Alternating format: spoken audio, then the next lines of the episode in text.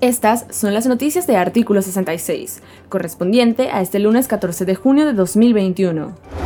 El gobierno de Andrés Manuel López Obrador finalmente se refirió a la crisis sociopolítica de Nicaragua, señalando que México ha seguido con mucha preocupación el arresto de cuatro precandidatos presidenciales, ocho líderes de la oposición y dos excombatientes sandinistas por parte del régimen, en el marco del proceso electoral. Este es el primer mensaje del aliado de Daniel Ortega, que rompió el silencio, tras el incremento de la represión gubernamental en contra de opositores a cinco meses de los eventuales comicios previstos para el 7 de noviembre.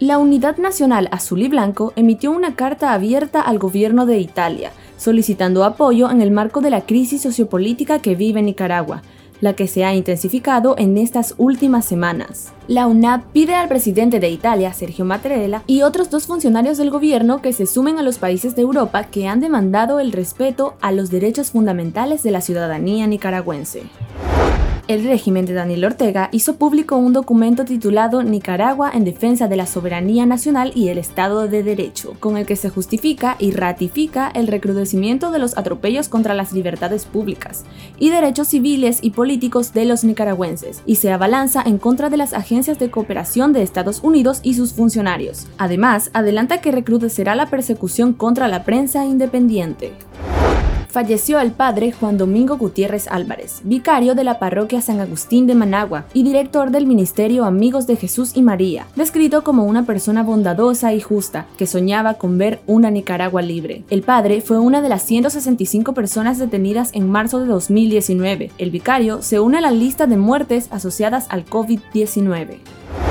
El Ministerio Público, subordinado a Daniel Ortega y Rosario Murillo, emitió un comunicado donde oficializa que la exguerrillera sandinista Dora María Telles y la activista Tamara Dávila pasarán 90 días encarceladas señaladas de violar la Ley 1055, la controversial ley de soberanía que se creó el régimen para castigar a opositores, tildándolos de traidores de la patria. Estas han sido las noticias de Artículo 66. Para esta y otras informaciones, visite nuestro sitio web www.articulo66.com. Síganos en Facebook, Twitter e Instagram y suscríbase a nuestro canal de YouTube. Les informó Michelle Aguilar.